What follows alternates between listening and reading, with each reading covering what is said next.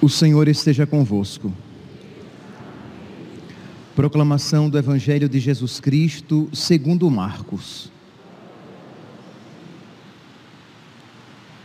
Naquele tempo, o rei Herodes ouviu falar de Jesus, cujo nome se tinha tornado muito conhecido. Alguns diziam: João Batista ressuscitou dos mortos, por isso os poderes agem nesse homem. Outros diziam: é Elias. Outros ainda diziam: é um profeta como um dos profetas. Ouvindo isso, Herodes disse: Ele é João Batista. Eu mandei cortar a cabeça dele, mas ele ressuscitou. Herodes tinha mandado prender João e colocá-lo acorrentado na prisão. Fez isso por causa de Herodíades, mulher do seu irmão Filipe com quem se tinha casado. João dizia a Herodes: Não te é permitido ficar com a mulher do teu irmão. Por isso, Herodíades o odiava e queria matá-lo, mas não podia. Com efeito, Herodes tinha medo de João, pois sabia que ele era um homem justo e santo e por isso o protegia. Gostava de ouvi-lo, embora ficasse embaraçado quando o escutava. Finalmente, chegou o dia oportuno. Era o aniversário de Herodes e ele fez um grande banquete para os grandes da corte, os oficiais e os cidadãos importantes da Galileia. A filha de Herodíades entrou e dançou, agradando a Herodes e seus convidados. Então o rei disse à moça: Pede-me o que quiseres e eu te darei e lhe jurou, dizendo: Eu te darei qualquer coisa que me pedires, ainda que seja a metade do meu reino. Ela saiu e perguntou à mãe: O que vou pedir? A mãe respondeu: A cabeça de João Batista. E voltando depressa para junto do rei, pediu: Quero que me des agora num prato a cabeça de João Batista. O rei ficou muito triste, mas não pôde recusar ele tinha feito o juramento diante dos convidados.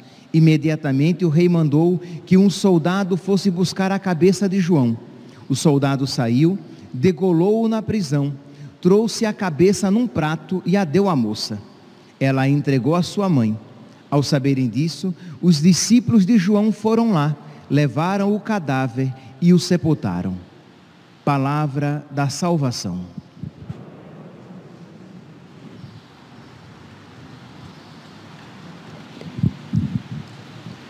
Caríssimos irmãos e irmãs, eu gostaria, com os textos que hoje nos são oferecidos, de refletir a respeito da fé. Isto é, porque nós temos dificuldade de crescer na fé. Porque eu tenho certeza que muitos aqui, se não todos, têm pedido a Deus a graça de crescer na fé. E por que às vezes isso não não aconteça? Porque isso talvez não esteja acontecendo. Não obstante este contato com o Senhor. Você pode dizer que você gosta de ouvir o Senhor, que você gosta de participar do santo sacrifício da missa, mas não obstante isso, não obstante um bem-querer, não há um progresso espiritual na sua vida. Nós podemos então começar a compreender essa realidade olhando a vida de Herodes. Herodes diz aqui a palavra que aqui vocês podem encontrar no versículo 19, nós estamos aqui no Evangelho de São Marcos, capítulo 6, diz que diz aqui no versículo 19 que que Herodes gostava de ouvir João, mas ficava embaraçado. Né? De uma maneira mais clara, nós podemos ver isso aqui em, no, no versículo 26, que diz, que mostra esta realidade. Ele gostava de João Batista. Mas quando ele ouvia João Batista, ele ficava embaraçado. Por quê? Por que é que Herodes ficava embaraçado e não dava esse passo definitivo na fé para acolher a mensagem de São João Batista? Porque ele estava com a vida toda troncha. Isto é, acolher João Batista, dizer que João Batista era um profeta de Deus, era concomitantemente, era ao mesmo tempo reconhecer que ele estava todo errado, que ele deveria mudar de vida. Que vocês veem aqui, versículo 19: Herodíades o odiava e queria matá-lo. Com efeito, Herodes tinha medo de João pois sabia que ele era justo e santo e por isso o protegia. Gostava de ouvi-lo, embora ficasse embaraçado quando o escutava. Por quê? Porque ele dizia: Não te é permitido ficar com a esposa do teu irmão. Então ele tinha a vida errada e ele sabia que se ele aquecesse, se ele dissesse sim a João Batista, ele teria que mudar a maneira de viver. Meus santos, isso não poucas vezes acontece com muitos cristãos, com muitos católicos. Eles veem algo objetivo, objetivamente errado, mal na sua vida. Mas como não querem mudar aquele aquele erro, como não querem largar aquele pecado, não progridem na fé, não conseguem dar passos na sua vida espiritual. Então ficam sempre assim, aqueles cristãos que gostam das coisas espirituais, como Herodes. Ele gostava de ouvir João Batista e até o protegia. Aquele cristão que até vem à missa, mas ele não progride numa pequena dificuldade, ele já perde a fé. Numa pequena tentação, ele já cai naquela tentação e a abraça. Por quê? Porque ele não tem forças espirituais. E por que é que ele não tem forças espirituais? Porque Deus não as concede a ele? Não. Mas porque ele não está disposto a recebê-la em plenitude. Vou aqui dar um exemplo, um outro exemplo, que o de João Batista já é claríssimo, mas vou dar um outro exemplo que eu já dei aqui, que eu já citei aqui em outras ocasiões. É claro, vocês não, não vão nem saber de quem se trata, porque é um exemplo longínquo de uma pessoa próxima que me trouxe, mas o exemplo é longínquo, vocês não têm como saber. Pois bem, uma pessoa, um, eu conheço uma pessoa, um rapaz, que é que conhece, que, é, que estuda a fé, que conhece a fé. E a sua irmã era católica, casada na igreja, e depois de sete anos de casamento, já com filho, ela resolve se separar do seu marido queria ter uma vida diferente, ela queria buscar a sua realização, a sua felicidade. Aqueles discursos que o diabo coloca no nosso coração, né? Você tem que ser feliz, você tem que buscar a sua realização. Não, Deus não quer a infelicidade de ninguém. Uma vida assim não é digna de ser vivida. Pois bem, ela abriu os seus ouvidos a estas malignas sugestões e resolveu abandonar o marido e viver a sua vida por conta própria. Ela era batizada, mas não era uma católica, entende? Mas era batizada, se casou na igreja, a família toda católica, casamento válido, ela queria se casar.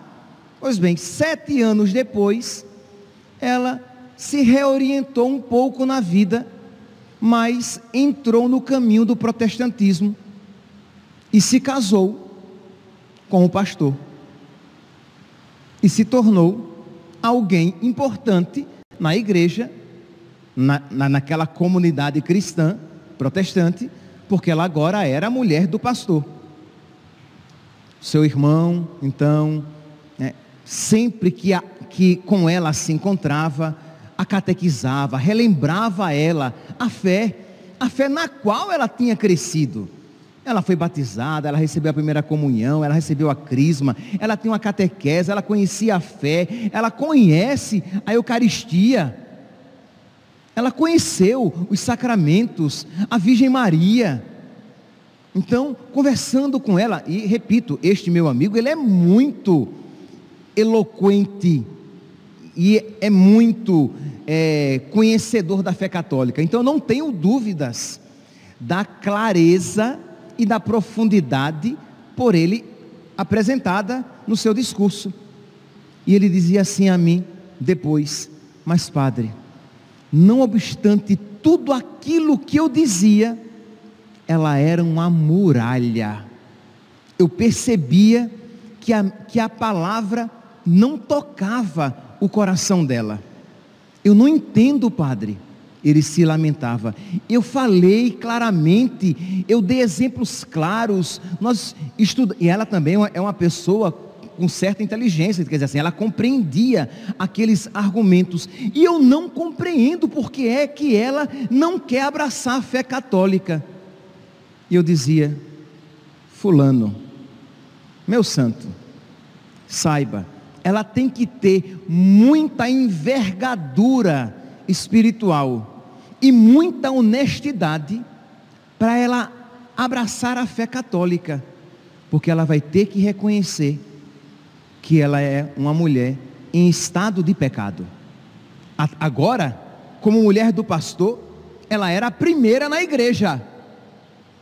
Mas se ela voltasse à fé católica, ela seria uma mulher em estado de pecado, porque ajuntada com um homem com quem não era casada de verdade. Então quer dizer, assumir a fé católica exigiria dela um sacrifício considerável, como aceitar o discurso de São João Batista. Aceitar São João Batista era reconhecer, Herodes teria que reconhecer de que ele estava no pecado. Meus irmãos, no catecismo, no número 37, o Papa Pio XII, na encíclica Humani Generis, ele diz isso de uma maneira maravilhosa. Ele está aqui falando a respeito do conhecimento de Deus, da fé em Deus. E ele dá, aqui eu vou me ater a um aspecto, do porquê de algumas pessoas não crerem em Deus. Isto é, por que, que algumas pessoas, a gente quase que percebe uma má vontade em crer. Aí ele diz, né, vem aqui, se vocês depois pegarem, eu espero que vocês peguem depois o catecismo, vocês vão ver que o número 37, ele é bem longo. Eu vou ler só o finalzinho, que é bem esclarecedor para nós. E o Papa Pio XII diz: donde vemos que os homens em tais questões facilmente procuram persuadir-se de que seja falso, ou ao menos duvidoso, aquilo que eles não desejam que seja verdadeiro. Isto é, eu não posso aceitar que isso seja verdadeiro. Então, ah, eu não sei se é bem assim.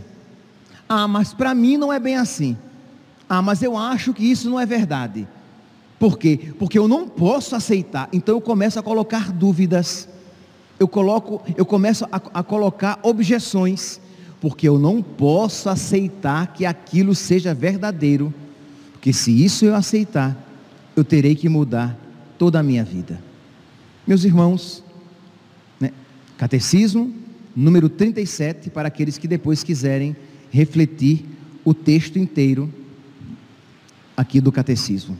Meus irmãos, nós precisamos pedir a Deus que nos conceda esta, esta santa violência Precisamos pedir a Deus que nos conceda esta fortaleza de alma, esta coerência de espírito, esta honestidade intelectual de você ver o erro e dizer: Senhor, é errado. Isso é mal. E é o primeiro passo para você crescer na fé. Porque se você ficar escamoteando, se você ficar mentindo para si mesmo, para si mesma, como é que você vai reconhecer o erro para poder com ele romper e crescer na fé? Enquanto você não reconhece, se Herodes tivesse reconhecido, eu sou um pecador miserável e eu não consigo me libertar de Herodíades, seria o primeiro passo para ele alcançar de Deus a graça, porque como ele reconhece, se reconhece como um pecador miserável, ele ao mesmo tempo iria, ele pelo menos estaria aberto para suplicar a graça de Deus.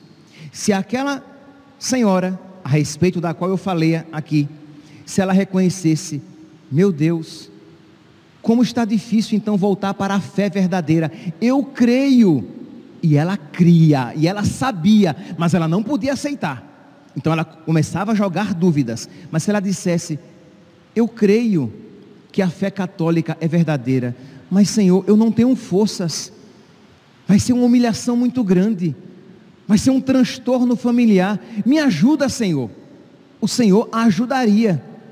Mas se nós não nos reconhecemos necessitados do perdão, e ao invés de reconhecer a nossa maldade, nós colocamos em dúvida o chamado de Deus, a clareza com que Deus nos mostra a sua vontade, como é, meus santos, que cresceremos na fé.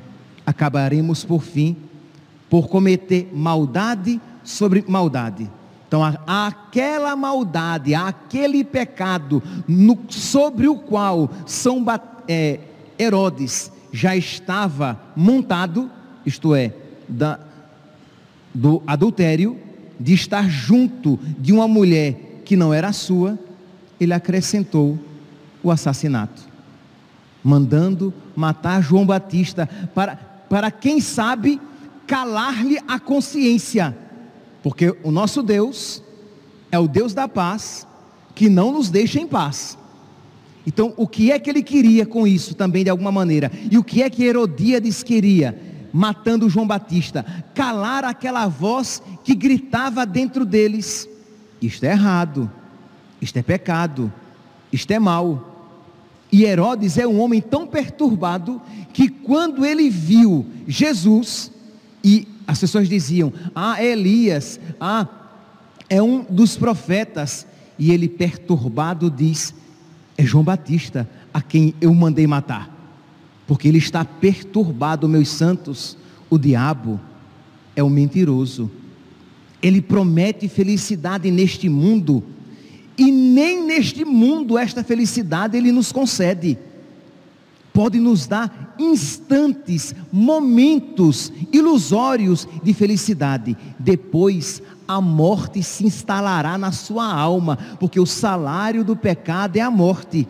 E a vontade de Deus, mesmo que neste mundo seja exigente e que por um momento nos cause alguma dor ou sofrimento, depois vem a paz no profundo da, da nossa alma, por nos sabermos na vontade de Deus debaixo da vontade de Deus, na obediência a Deus. Então peçamos a nosso Senhor, peçamos por intercessão de São João Batista, peçamos por intercessão dos nossos santos de devoção, que Deus nos conceda esta fortaleza necessária para que rompamos com tudo aquilo que na nossa vida nos impede a crescer na fé. Louvado seja nosso Senhor Jesus Cristo para sempre seja louvado.